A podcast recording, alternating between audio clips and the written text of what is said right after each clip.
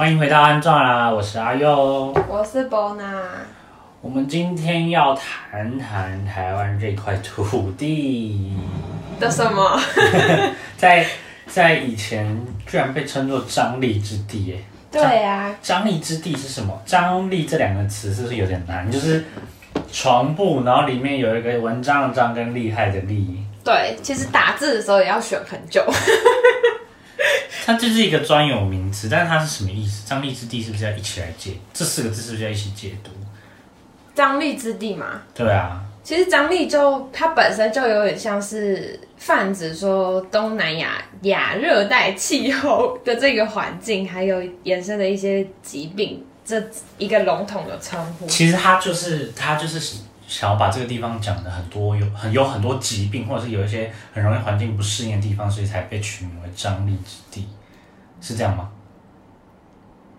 可以这样说吧，但是你也不要，就是首先他取名的那个目的也不是说故意要恶心那个地方，还是这样，只是就是自然而然变成那个，对，它比较像是一个凶猛的地方，然后。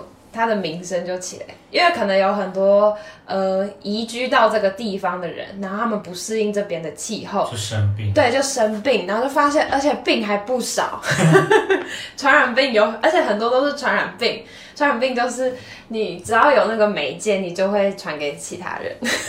天哪！对啊，所以大家就觉得很可怕，然后因此台湾就会就开始有了这样子的一个称号，叫张力之地。这个地充满了张力之气，这样，张力之气。但它会，它会，它会这样子被称为这样的原因，除了你刚刚提到，比如说像环境，是不是还有另外一个问题？其实，在当下的这个年代，台湾的公共卫生算是很落后的，比如说像疟疾，或是像一些其他的传染病，是没有办法被根治的。但是怎么讲？我觉得首先传染病很多到现在都没有绝迹，嗯，只是说案例已经变得很少，或者是有一些呃疫苗或者是一些防治的手段。那首先在那个年代，不只是台湾，就是其实全世界嘛的，应该说至少中国跟台湾的医疗水准都没有到很高。到很高。对，因为我们现在的医疗其实大部分都是西式的医疗，那可能清零之前都是中式的医疗技术，对，然后而且公共卫生的这个概念也是西方医学带来带进来的，然后在当时台湾或是中国或是呃至少东方地区啊是没有这个概念的，对啊。了解，所以其实，在那个年代，还是马切他们进来之后，才有这公共卫生的维系的那个概概念嘛。就是开始慢慢有吧，而且马街可能一开始它是，呃，它是一个免费服务台湾当地人一些基础的医疗嗯服务，嗯、对。比如说治病，然后或者是说对对蛀牙，然后呃拔牙，就是还蛮有名。就是之前他就是有那种照片，大家可以上网查，就是他在当地直接呃在户外就直接帮大家进行简单的诊治。对，那其实呃我觉得当时的西方医学，因我不是很了解他们的过程，不过大致上应该公共卫生这个概念也还在发展的阶段。嗯，对对对。但是提到张力，是不是其实会先想到那时候最严重的疟疾？疟疾，对啊，嗯，疟疾是不是就跟登革热有一点像？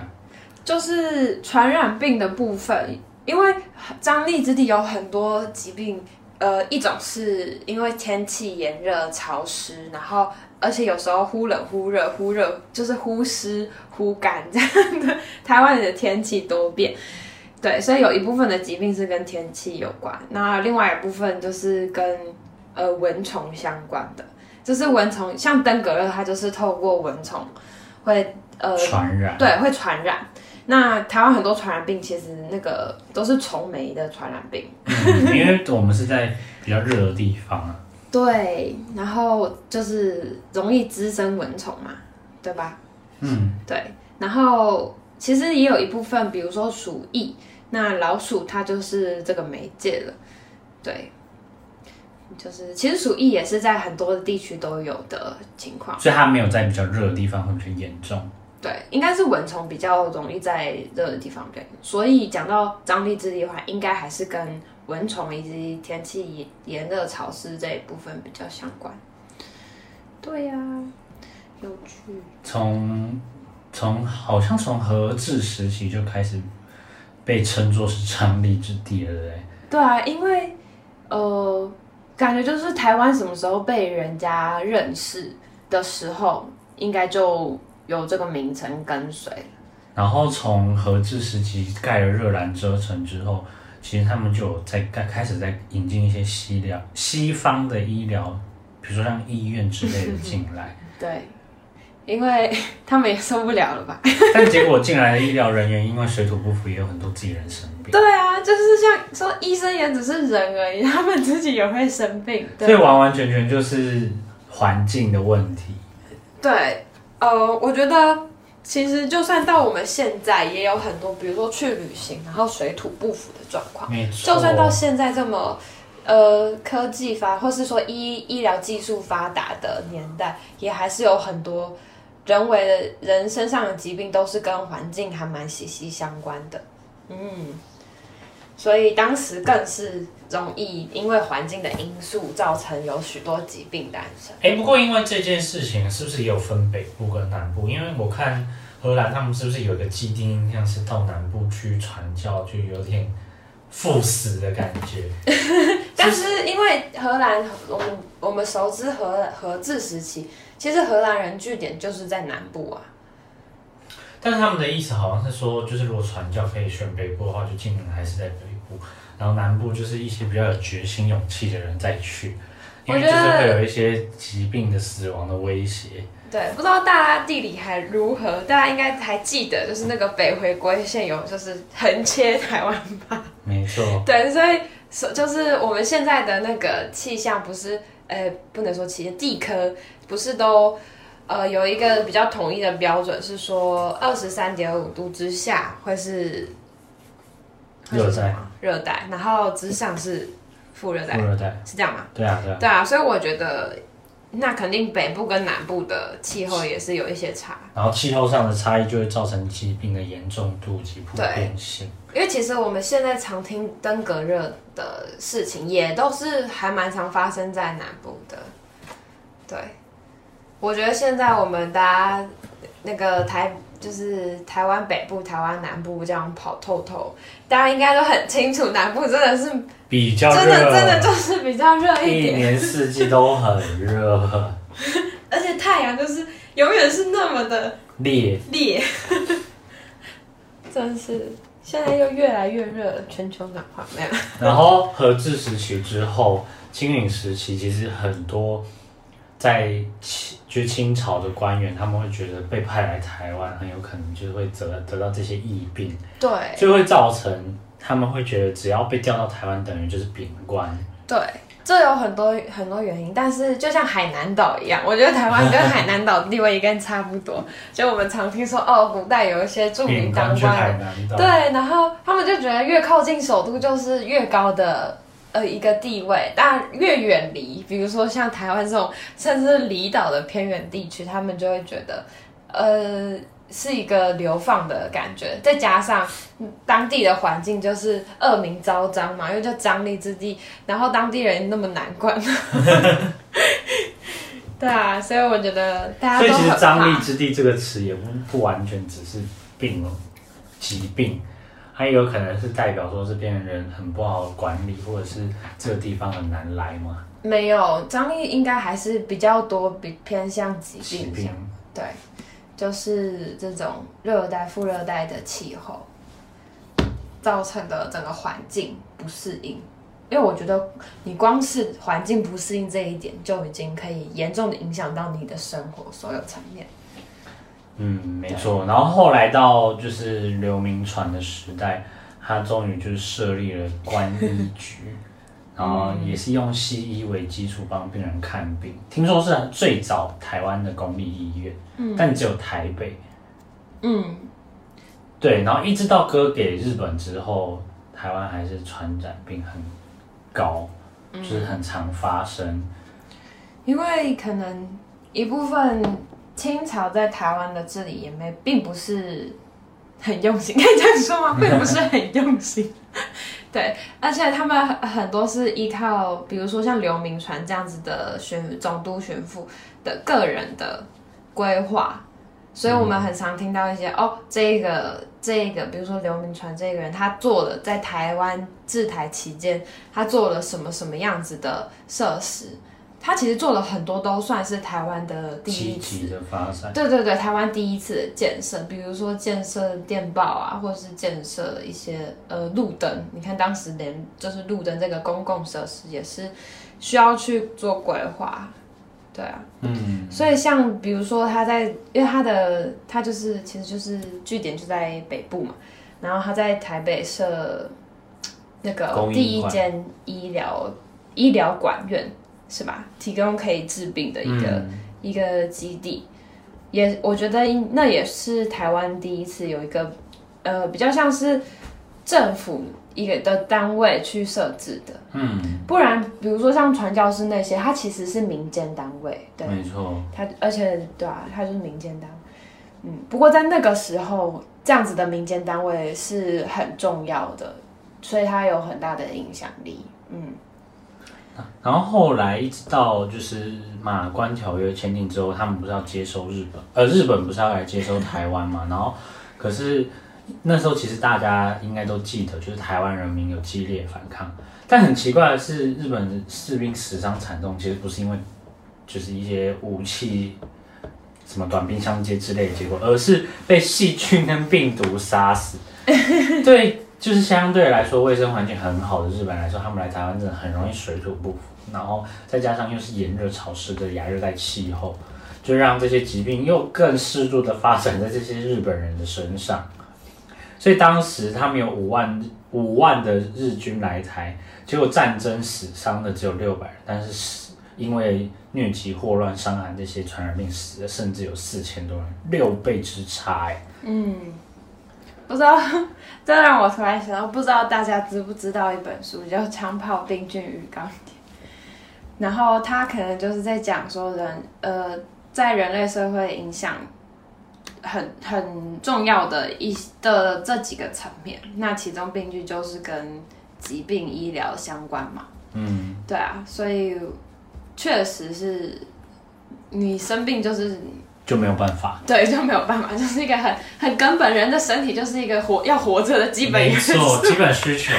哎，这真的很像台湾，就自己有一道这样的生化武器，没错没错。然后我们自己已经有抗体，然，然后因为这件事情，后来后藤新平上任之后，他有公卫背景嘛，所以他就觉得好像要先处理台湾的疫情。嗯嗯嗯，对，他就观察到说台湾这么乱，然后传染病这么多。其实我们现在知道说传染病，你预防的最好方法就是截断那个媒介，比如说传染的媒介，对对，比如说像现在 COVID nineteen，我们最好防御方法就是戴口罩，然后消毒洗手，或者是你根本不要出门，你不会接触到这个病原，病源。对，你就不会被传染，因为传染病它就是要有病源有媒介接触之后才会传，嗯、所以他当时就呃。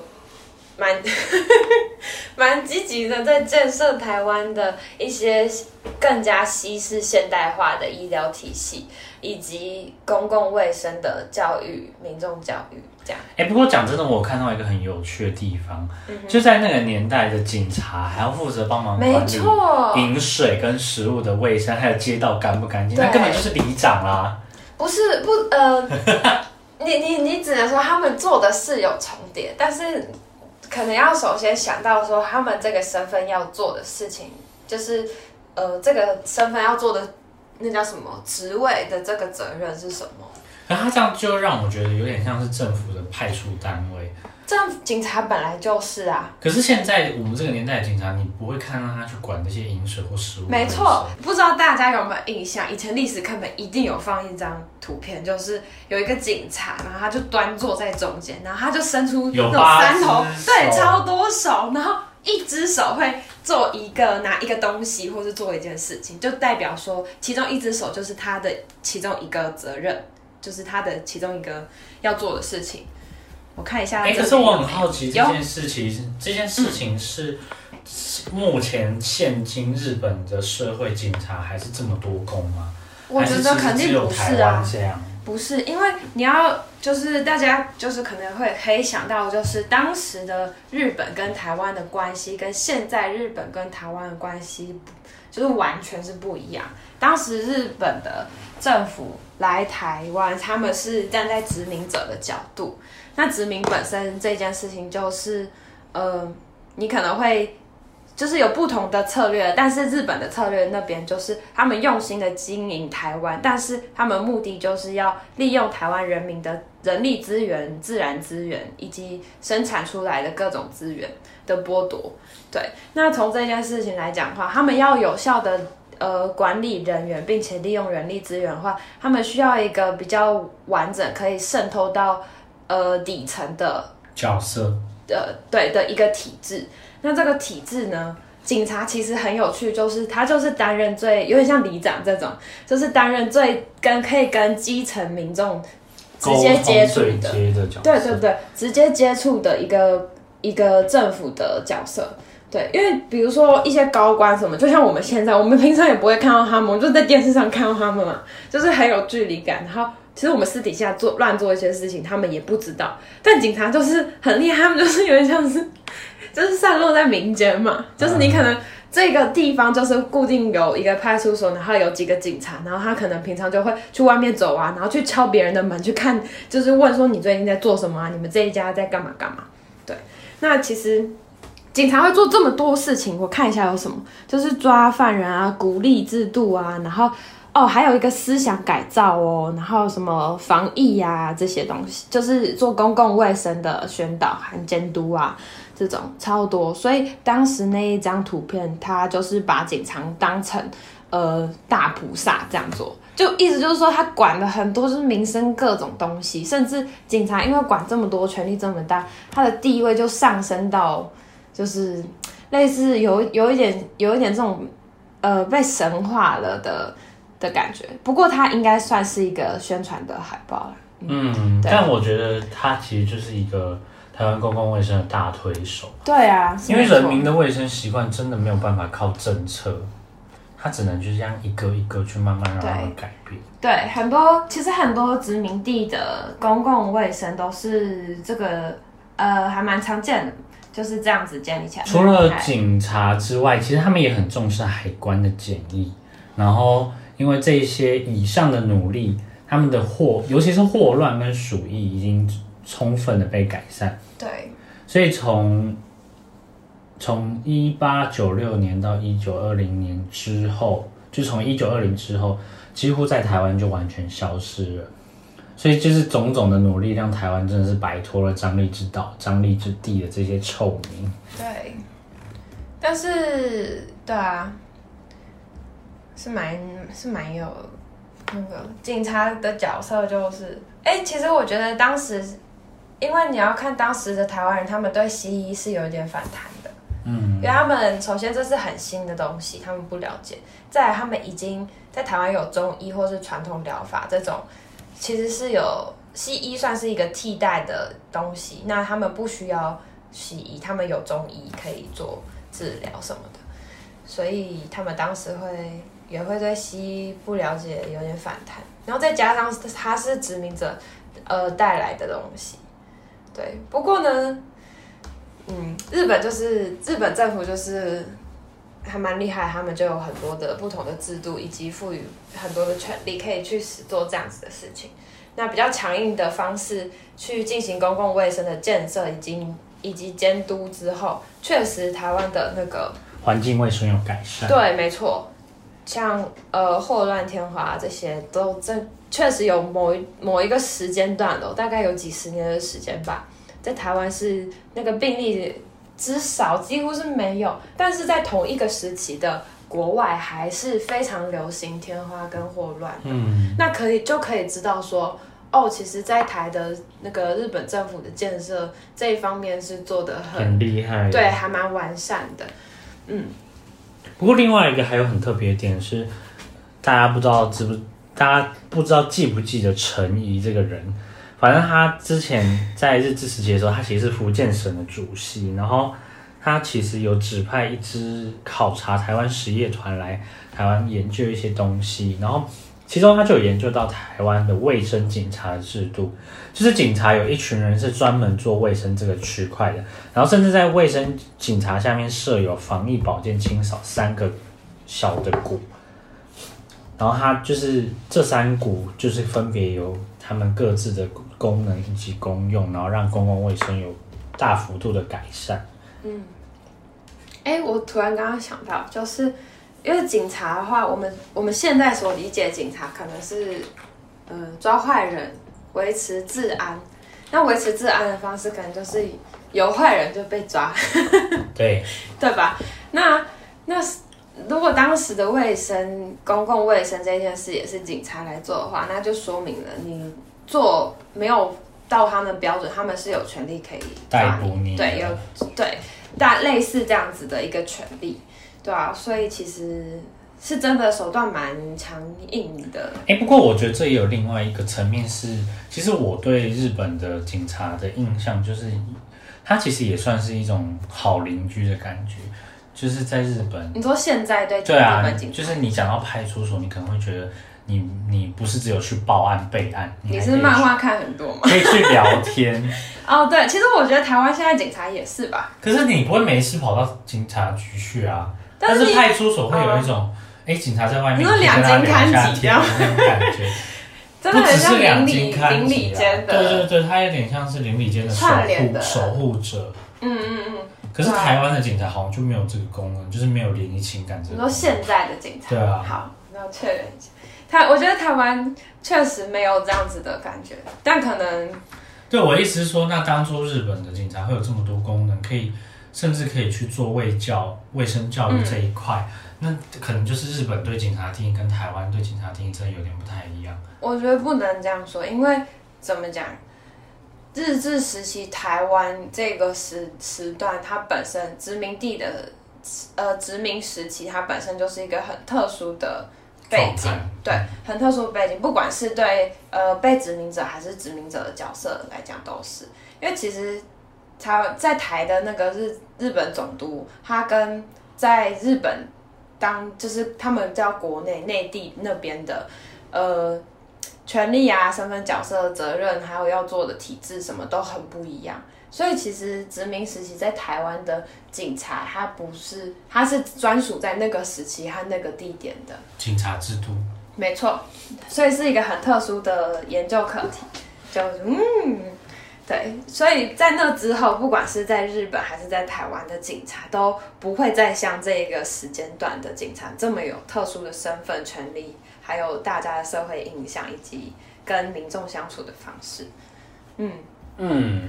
但是后来光复之后哦，光复之后呢，是不是变得非常的可怕？没错，因为大家要想日治时期政府就是管很多嘛，你知道那种通常家里管很多的人，他们就会照着那个教条去做，就不会出错，就没什么事情。嗯，对。那啊，万一那个管很多的人那些人走了，然后换一些完全没有在管，还会欺负你的人来。哇，就是就是外省人跟内省，就是本省人冲突，再加上当时整个人员啊体制都是很混乱，因为他们毕竟是败退退守台湾，对吧？然后所以当时整个很混乱状况下，呃，可能比较在医疗体系这一方面就，他们是有想要努力的接上啊，但是有些制度没有卡好。那么应该是他们的医疗水准也不一样吧？对对，而且而且还有另外一个可能是，呃，当时外省的这些团体他们会很讨厌本省人有日本人带来的教育还有习惯，嗯，他们就觉得说你们身上那种不干净的日本的一些带来的不好的习惯，还有一些恶习这样的感觉，就是概念上是这样子。对，那。我觉得光是人群的相处、吵架，你就可以耗掉很多很多时间，还有，呃，就是会让整个体制都延宕很久。所以呢，那个疾病又复发了。而且当下有一个很恶心的生态是，呃，就是好像当下得天花或得霍乱是一种很很耻辱的一种说法，所以。会变成是说，当下如果西医知道他们家有天花或霍乱，但也不会去跟官兵报告，因为跟官兵报告的话，有可能会被一般的民众攻击，也有可能会被法师或乩童攻击。Oh, 那为什么会被法师跟乩童攻击呢？因为当当下的生态是那些日本的医疗、西方的医疗制度走之后，其实大部分的人还是会迷信，会去找法师跟乩童，把自己的传染病，他们甚至不认为是传染病。去把他们请走，对，他们，会觉得这种传染病是一种瘟神之类的东西，对，在自己的身上，或者是有那种，比如说卡到阴，或是被恶灵附身，让你有这样子的疾病或不好的状态，所以就变成在那个时代背景之下，法师跟鸡童的地位甚至高于西方的医生。不一定，不一定，这个要看要看地区和时期，嗯，对对对。不过确实是会有。比如说有某一些特定时空背景下会有这样的状态，在中国也会有，其实，对，然后，嗯、呃，这件事就是，哎，我们刚刚到底说了什么？这件事情就会变成也是在光复之后，对，医疗卫生没有办法对哦。首先讲到，对，首先你刚刚一开始有提到说，那个家里有传染病这一件事，他们不会想要去通报，嗯，因为他们就是。觉得很耻辱。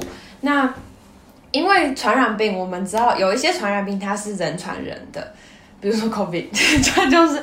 所以当时甚至有那种，如果是人传人，或者是反正就是有那种传染病，它是这一种方式，大家知道它很危险，它就会变成一个社会安危的引，就是未爆弹，所以大家就是会排挤。你知道，很自然而然就是对这个附近的人知道之后就会想要排挤，或者是如果你去通报之后，大家都会用那那种异样的眼光，就是有点像疾病污名化的感觉，嗯、对，用那种异样的眼光去看。然后其实呃，华人的社会是蛮重视名誉、口碑、面子这些东西，没错，没错。然后还有可能当时那个西方医疗体制的概念。就是像我们现在把疾病就是单纯视为有病就去治这样子的一个自然的观念，在他们当时是没有的，对。嗯。然后跟宗教的关系也是，就如果你发现这个病你根本不知道它怎么来，不知道怎么样才可以治好，你就很慌张啊，就想说哦，这肯定是什么什么吓到，还是什么有有恶灵附身之类的，然后他大家就会想要去寻求宗教的力量。去安抚、安定他们的人心，真的是每个时代背景真的是完全有不一样的对疾病的认知。对啊，其实到现在，如果我们因为医学还是有一些限制嘛，那如果有一些绝症，可能大家没有方法，还是会想要寻求一些宗教的慰藉。其实起因都是因为他们对疾病的未知及害怕了。对啊，人对未知肯定就是超可怕。嗯，相较于现在比较难以想象，就是因为其实现在医疗水准上升了。对，就是很多资讯都公开透明。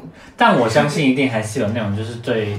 武汉肺炎很害怕的，哦，对，会有一些宗教上的寻求跟。老实说，我觉得现在这一波疫情下来，反而可以让我们重新对于过去的疾病的这种恐惧和害怕有更多重新检视。对，反正是有类似能够体会的感受，真的有这种。一定有人还是去找宗教的。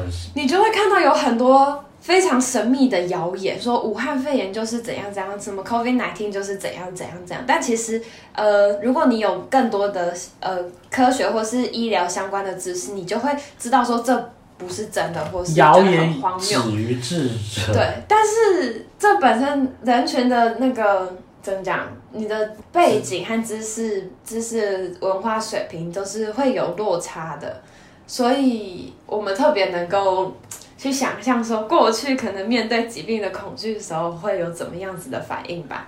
好，没错，今天就差不多这样了。没错，希望我们的 COVID-19 可以赶快的结束。我真的超想出国。那已经是19了，我们已经快要二零二二年了。我的老天！哎，我真的超想出国，好想出国。好了，我们不用让观众知道你想要出国。我不知道，我不管。那我们今天就到这喽。好，大家拜拜。大家拜拜。拜拜。